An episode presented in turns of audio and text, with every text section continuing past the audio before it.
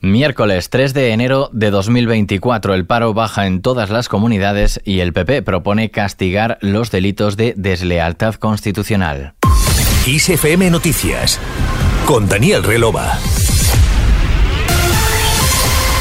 El empleo sumó 539.740 afiliados de media en todo 2023 con récord de 20,84 millones de ocupados en diciembre, mientras que el paro se redujo en 130.197 personas en el ejercicio hasta los 2,7 millones, la cifra más baja para un cierre de año desde 2007. Según los datos facilitados este miércoles por el Ministerio de Inclusión, Seguridad Social y Migraciones, solo en diciembre se han registrado 29 9.937 afiliados más, cerrando un año con un comportamiento excepcionalmente positivo, señalan desde trabajo que también destaca que 2023 ha sido un año muy positivo en términos de empleo, pese a la incertidumbre de la coyuntura internacional. Para la titular de Trabajo y Economía Social, Yolanda Díaz, vamos en la buena dirección. La lectura que hacemos es que las políticas públicas que estamos desplegando, ¿no? Eh, hace justamente ahora dos años de la aprobación de la reforma laboral,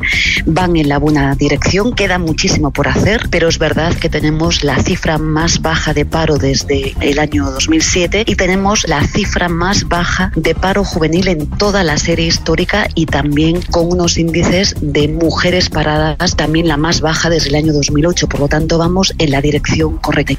En una entrevista en Radio Nacional, Díaz ha avanzado que después de Reyes convocará la mesa del diálogo social para abordar la subida del salario mínimo interprofesional y ha afirmado que el gobierno de España, junto con los agentes sociales, subirán el salario mínimo para compensar la pérdida de poder adquisitivo. Sin embargo, para la COE se observa cierta pérdida de dinamismo en el empleo con respecto al periodo, al periodo previo a la pandemia, a pesar de que la afiliación alcanzó su máximo histórico para un mes de diciembre. En la sede del PP en Génova, el portavoz de los populares en el Congreso, Miguel Tellado, ha anunciado que su partido ha registrado un texto para proponer una reforma del Código Penal e incluir una serie de delitos de deslealtad constitucional. Proponemos la reforma del Código Penal para incluir una serie de delitos de deslealtad constitucional, castigando a aquellas autoridades, cargos públicos, funcionarios públicos que promuevan la inobservancia de las leyes o el incumplimiento de la resoluciones judiciales buscando perjudicar la unidad de nuestro país, tipificando las declaraciones de independencia y tipificando también los referéndums o consultas ilegales y promoviendo la disolución de las organizaciones o personas jurídicas que incurran en cualquiera de estos delitos.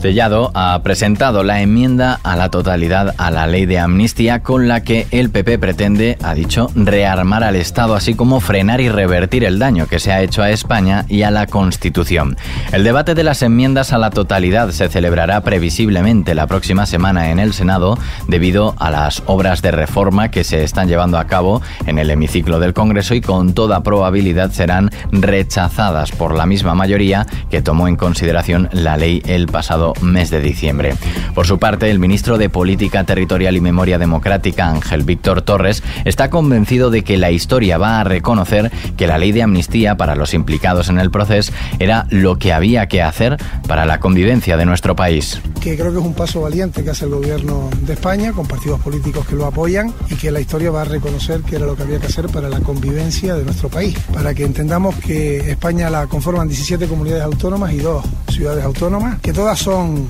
distintas, que tienen sus divergencias, tienen su intrahistoria, tienen su, incluso sus lenguas y que forman parte de, un país. Y yo creo que es una medida absolutamente necesaria para la convivencia. El tiempo, estoy convencido, dará la razón a quienes hoy apoyamos claramente la amnistía y creemos en ella y, y dejarán evidencia a quienes dicen lo contrario. El ministro ha destacado que existe una mayoría parlamentaria holgada, según él, para poder sacar adelante la ley. Y este miércoles La Vanguardia ha publicado que dirigentes de Junts y del PP exploraron en una reunión en Barcelona durante la primera quincena de agosto la posibilidad de un entendimiento para la formación de un nuevo gobierno en España antes de que los independentistas abriesen formalmente la negociación con el PSOE que acabó decantando la gobernabilidad a favor de los socialistas. Fue de constituirse la mesa del Congreso y en la reunión que se celebró en el Hotel Alma de la capital catalana participaron el presidente de Junts en el Parlamento, Albert Batet, hombre de confianza de Carles Puigdemont,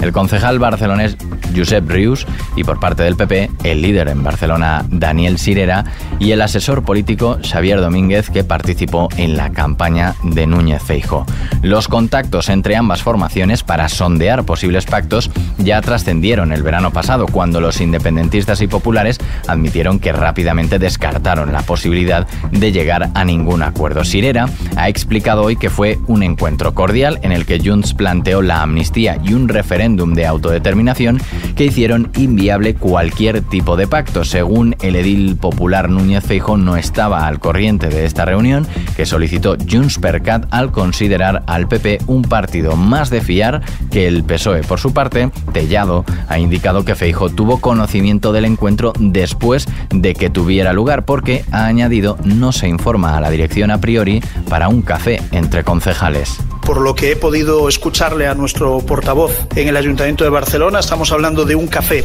entre un concejal de Barcelona del Partido Popular y un concejal de Junts en el Ayuntamiento de Barcelona, al que también asistió un diputado nacional de esa formación. Si ese café se convierte en toda una negociación, no se sabe muy bien de qué, yo tengo que decirle que poco más le puedo decir eh, sobre ese asunto. Desde el gobierno han pedido al PP que aclare a sus votantes cuántas reuniones ha mantenido con Junts per Cat y de qué habló en esos encuentros que habría celebrado tras las elecciones del 23J para explorar un acuerdo para la investidura de Fijo como presidente del gobierno. El PSOE, por su parte, reclama al PP transparencia y a su líder que diga con claridad si el partido liderado por Carles Puigdemont es un interlocutor válido para su formación. En materia migratoria, los cayucos llegados a Canarias en 2023 han disparado las cifras de inmigrantes detectados al intentar entrar de forma irregular a España por vía marítima y terrestre hasta los 56.852.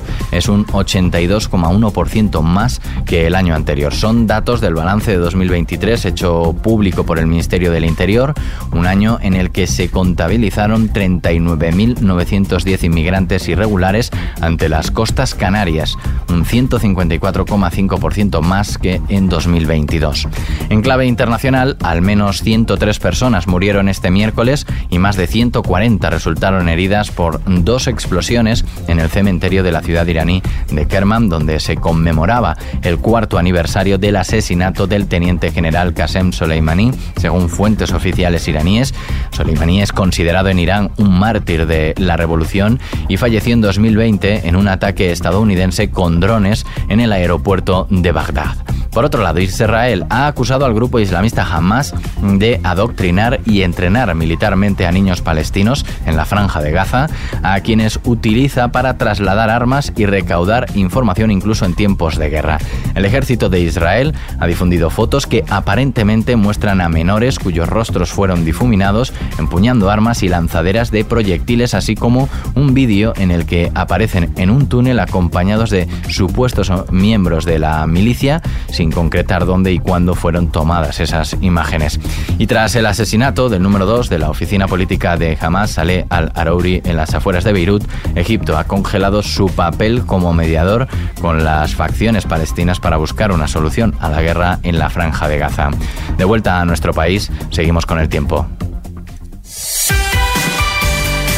Este jueves, en la mitad sureste de la península y en Baleares, se prevé el paso de un frente atlántico, así como la entrada de un segundo por el noroeste peninsular, de forma que se espera abundante nubosidad y lluvias en gran parte del territorio. También pueden caer precipitaciones en forma de nieve en las montañas de la mitad norte y Sierra Nevada, con acumulaciones algo mayores en el norte. Mientras tanto, en las Canarias occidentales se esperan intervalos nubosos, sin descartar algún chubasco por la tarde y poco nuboso en el resto. No se descartan brumas y bancos de niebla en zonas de montaña, serán persistentes en la Cantábrica Occidental, noreste de la meseta sur y norte de Andalucía. Las temperaturas descienden en casi todo el país, además se esperan heladas en Pirineos, en la Cantábrica Occidental, en el Sistema Central, Sierra Nevada y otras zonas de montaña de la mitad norte. Con el tiempo terminamos este podcast de XFM Noticias con Víctor Álvarez en la realización y Daniel Relova, quien te habla en la producción. La música y la información siguen en XFM. Hasta mañana.